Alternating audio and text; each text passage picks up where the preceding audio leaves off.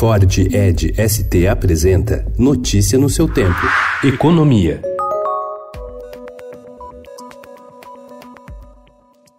O presidente dos Estados Unidos, Donald Trump, cumpriu a promessa feita ontem pela manhã e voltou a elevar tarifas de produtos da China em resposta às tarifas anunciadas por Pequim sobre cerca de 75 bilhões de dólares em produtos americanos. Nós não precisamos da China e, honestamente, ficaremos melhores sem ela disse Trump antes do anúncio pelo Twitter. O presidente americano afirmou que elevará de 25% para 30% as tarifas sobre 250 bilhões de dólares em produtos chineses a partir de 1 de outubro. Além disso, os 300 bilhões de dólares restantes em produtos da China, que seriam tarifados em 10% a partir de 1 de setembro, sofrerão agora tarifa maior, de 15%.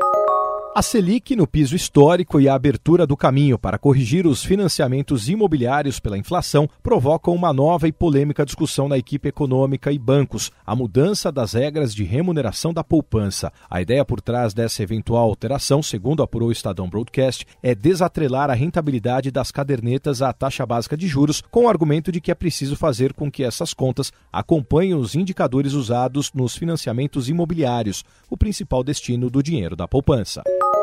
Dólar vai a R$ 4,12 e tem maior valor desde antes das eleições nos Estados Unidos. Guerra comercial gera onda de aversão ao risco que derruba bolsas pelo mundo. Bovespa cai 2,34% e perde 100 mil pontos. Com um saldo de 43.820 novos empregos com carteira assinada em julho, o mercado de trabalho brasileiro abriu vagas pelo quarto mês consecutivo. O resultado do Cadastro Geral de Empregados e Desempregados, porém, ficou abaixo do registrado no mesmo mês de 2018, quando a criação de postos de trabalho foi de 47.319. No acumulado de janeiro a julho de 2019, o resultado do CAGED foi positivo em mais de 461 mil vagas, o melhor desempenho para o período desde 2014. 2014. Notícia no seu tempo. É um oferecimento de Ford Edge ST, o SUV que coloca performance na sua rotina até na hora de você se informar.